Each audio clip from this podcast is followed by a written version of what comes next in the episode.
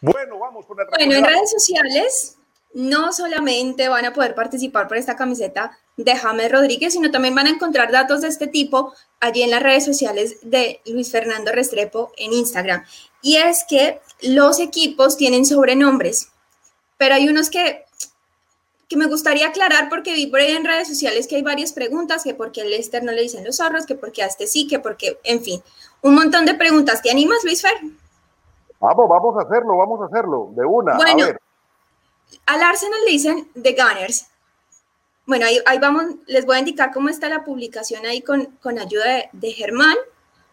Ahí está, cómo son esos sobrenombres de los equipos y quiero arrancar por el del Arsenal.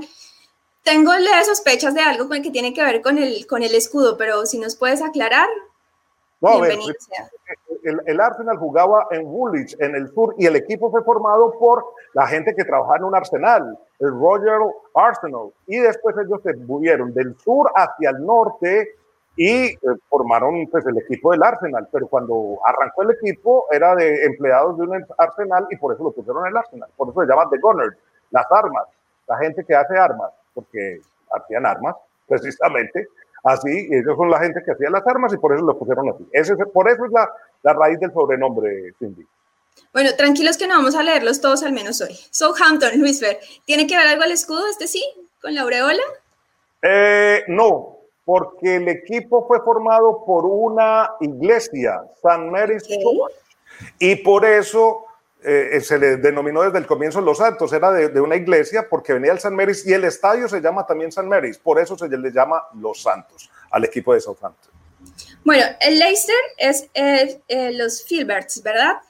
Pero tenía, tenía, entendido, tenía entendido, perdón, eh, bueno, que allí nace toda esta primera práctica deportiva de la cacería de los zorros, que después genera obviamente en la creación de las pequeñas escuelas, lo que se generan después las, las escuelas de, de deportes en, en, los colegios. ¿Por qué no los zorros? ¿Por qué, por qué Leicester se no, le conoce otro nombre? No, a ver, primero es Filberts porque el estadio queda en Filberts Street.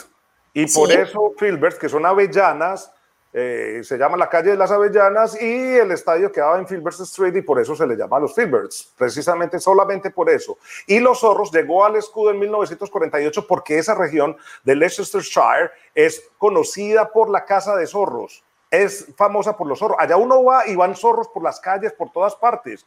Es como decir perros callejeros en Latinoamérica, pero son zorros. Y van por todas partes okay. y allá se reorganizaban las grandes cacerías de zorros. Esa es otra.